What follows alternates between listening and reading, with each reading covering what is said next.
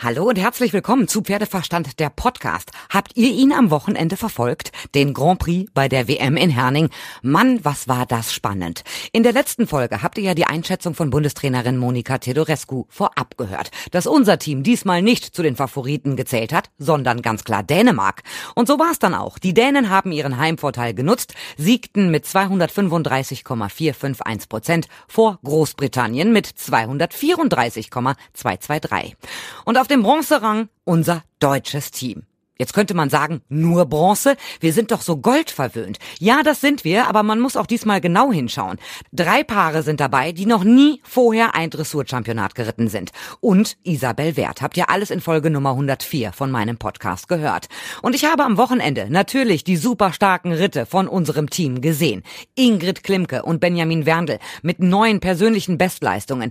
Isabel mit Quantas, die beste des Teams, 77,127 Prozent und Frederik Wandres mit kleinen Fehlern, unter anderem in den Zweierwechseln, aber immer noch mit super guten 76,661 Prozent. Damit kamen wir auf insgesamt 230,791 Prozent, Platz drei und die Bronzemedaille. Wir waren wirklich gut, aber die Briten mit Charlotte Dujardin und vor allem mit Charlotte Fry, die auf knapp über 80 Prozent kam, waren besser. Und erst recht die Dänen mit Catherine Dufour auf Vamos Amigos. Sie kam auf 81,864 Prozent, das beste Ergebnis im Grand Prix. Und sie ist auch ganz klar die Favoritin für die Einzelmedaillen. Wenn man auf die Platzierungsliste guckt, dann steht dabei Isabel Platz 5, Benjamin auf Rang 6, Frederik auf Rang 9 und Ingrid auf Platz 14. Und das ist wirklich gut. Punkt. Und natürlich hat sich unsere Bundestrainerin Monika Teodorescu gefreut. Mit ihr habe ich heute Mittag gesprochen, noch bevor es um die ersten Einzelmedaillen ging. Monika Tedorescu am Telefon. Als erstes natürlich herzlichen Glückwunsch zur Team Bronzemedaille. Ja, ganz herzlichen Dank. Wie happy sind Sie denn jetzt? Ich bin sehr erleichtert. Also ähm, alle haben sehr gut geritten, die Pferde gingen sehr gut. Ähm, wir haben einen Podestplatz gekriegt, alle haben eine Medaille gekriegt, vor allem unsere Teamneulinge, die noch nie eine Medaille bei weder einem Championat beziehungsweise ein Championat ja noch nicht geritten hatten und gleich eine Medaille erreicht haben. Äh, ganz wichtig auch, wir haben die Qualifikation für die Olympischen Spiele in Paris geschafft. Äh, das war wichtig, so das haben wir aus dem Kopf. Und ja, jetzt geht's weiter in die Einzelwertung. Ich habe natürlich die Ritte gesehen und man muss sagen, das dänische Publikum vor Ort, also es sind ja nicht nur Dänen, sondern alle Nationen sind vertreten, aber bei der Schlusslinie fingen die ja schon immer an zu klatschen. Wie sehr hat das die deutschen Pferde so ein bisschen nervös gemacht? Eigentlich gar nicht. Äh, also es hat eigentlich eher noch ein bisschen Rückenwind gegeben. Ähm, also die Reiter waren darauf vorbereitet, dass das passieren kann, weil das schon bei äh, einigen Vorreitern äh, der Fall war. Und insofern waren alle darauf vorbereitet und es hat sich jetzt kein Pferd erschrocken äh, aus dem Konzept bringen lassen. Das war alles in Ordnung. Wie sehr haben sich denn Ingrid Klimke und Benjamin Werndl gefreut? Neue persönliche Bestleistung jeweils erritten, das ist doch ein Hammer und das bei Weltmeisterschaften. Ja, absolut. Also das war wirklich der Hammer am ersten Tag. Ähm, also Ingrid, äh, die sowieso immer gute Laune hat und fröhlich hat, äh, fröhlich ist, die ist also wirklich über sich hinausgewachsen und hat eine ganz tolle Runde mit Franziskus gezeigt, der ehrlich gesagt also noch nie so ein Grand Prix gegangen ist. Und das äh, in dem Stadion, das war vom Allerfeinsten. Also das war richtig klasse. Und äh, Benjamin auch äh, ist nun wirklich endgültig aus dem Schatten seiner Schwester herausgetreten und äh, hat wirklich richtig gut geliefert, wie wir immer so sagen, in Anführungsstrichen.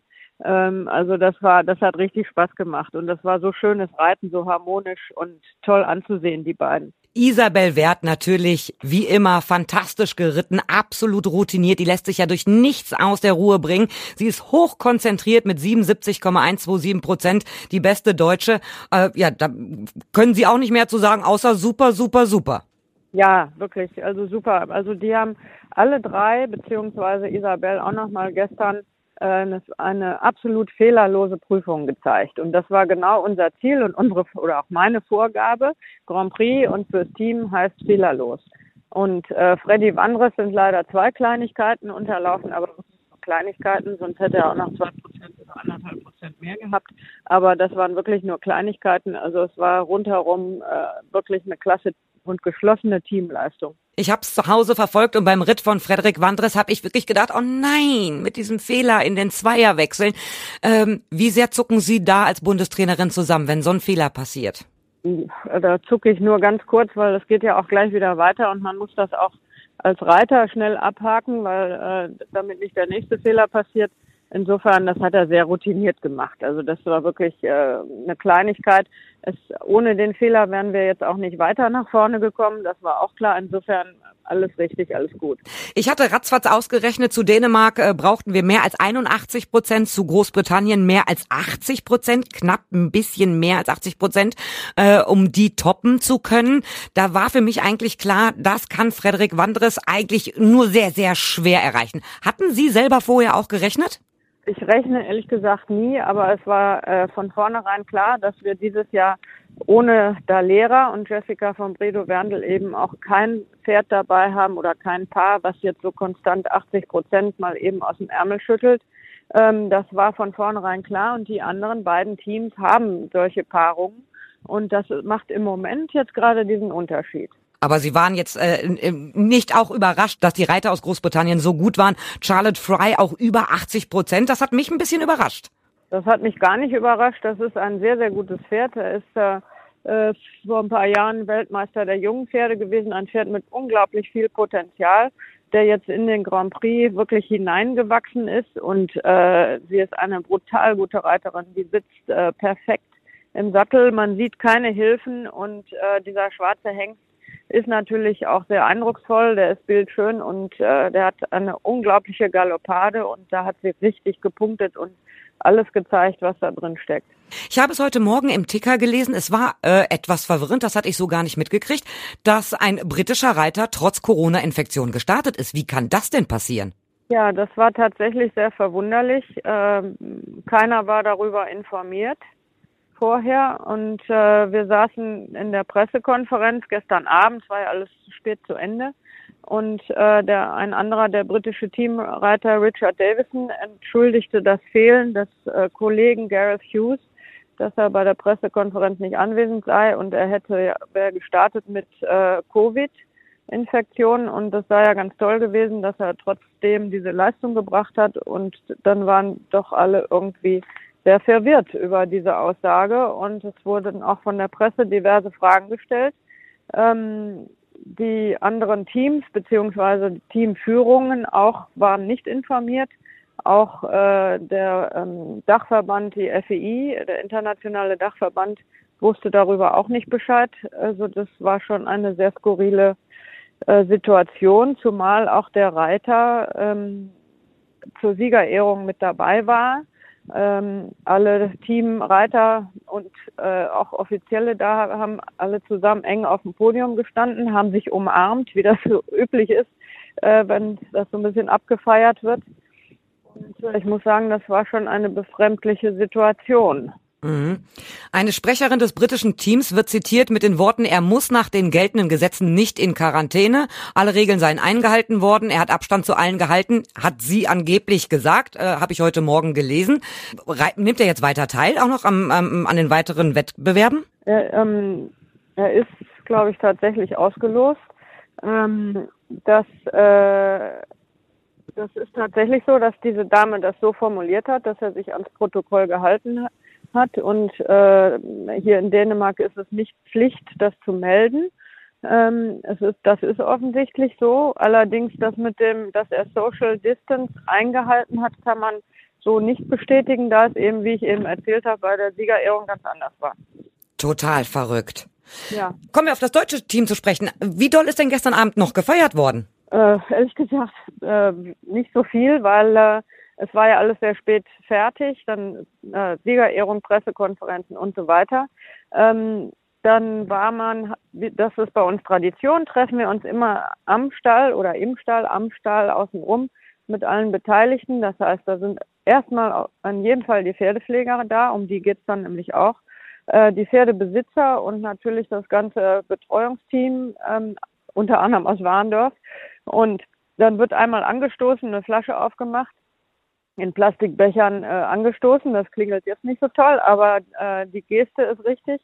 Und dann mussten wir auch zügig den Stall verlassen, weil um 22 Uhr ist dort Nachtruhe und dann müssen alle raus aus dem Stall. Und wir sind dann auch tatsächlich um, um Viertel nach zehn äh, dann weggefahren und haben den Pferden die verdiente Nachtruhe gegönnt. Tut mir jetzt aber ein bisschen leid. Sie hatten mir erzählt, nach den Olympischen Spielen in Tokio, da konnten Sie auch nicht richtig feiern, jetzt bei den Weltmeisterschaften auch nicht. Irgendwann muss doch mal die krachende Party danach kommen. Naja, jetzt äh, geht's ja, so ging es gestern Abend dann sowieso nicht großartig weiter, weil ja heute wieder Wettkampf ist. Und heute ist erstmal wieder Grand Prix Spezial, der beginnt in anderthalb Stunden. Ja, und dann geht's wieder weiter. Also so ist das beim Championat. Das ist jetzt kein Wunschkonzert und auch keine, keine Partyveranstaltung. Also das wird dann sicherlich eher hinterher stattfinden. Mhm. 17 Uhr geht Ingrid Klimke ähm, rein ins Viereck. Benjamin folgt um 17.50 Uhr, 18.30 Uhr Frederik und 19.40 Uhr letzte Starterin Isabel Wert. Was geht denn da heute noch?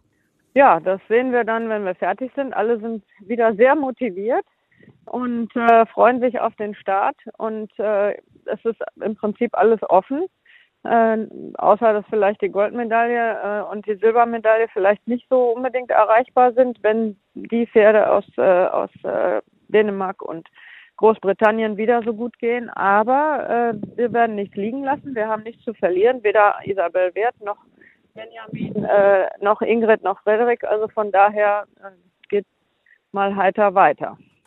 Heiter weiter geht's. Ich drücke weiter die Daumen, werde das natürlich weiter verfolgen und sage toi toi toi. Ja, ganz herzlichen Dank und liebe Grüße nach Warendorf. Dankeschön. Alles klar. Viel Glück weiterhin. Und natürlich drücken wir unseren Reitern weiter die Daumen. Heute also die Entscheidung im Spezial und Mittwoch dann in der Kür. So, das war's soweit von mir. Schon in ein paar Tagen gibt es eine neue Folge, denn wir gucken ja auch weiter auf die WM und die Springreiter kommen ja noch. Ihr könnt mir schreiben über pferdeverstand.podcastfabrik.de, über die Facebook-Seite oder über Instagram. Und wir hören uns dann wieder bei der nächsten Folge, wenn es wieder heißt Pferdeverstand, der Podcast.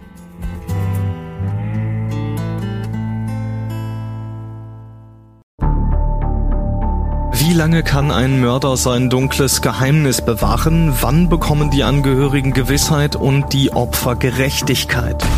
Jedes Jahr werden bei der Polizei rund 100.000 Menschen als vermisst gemeldet.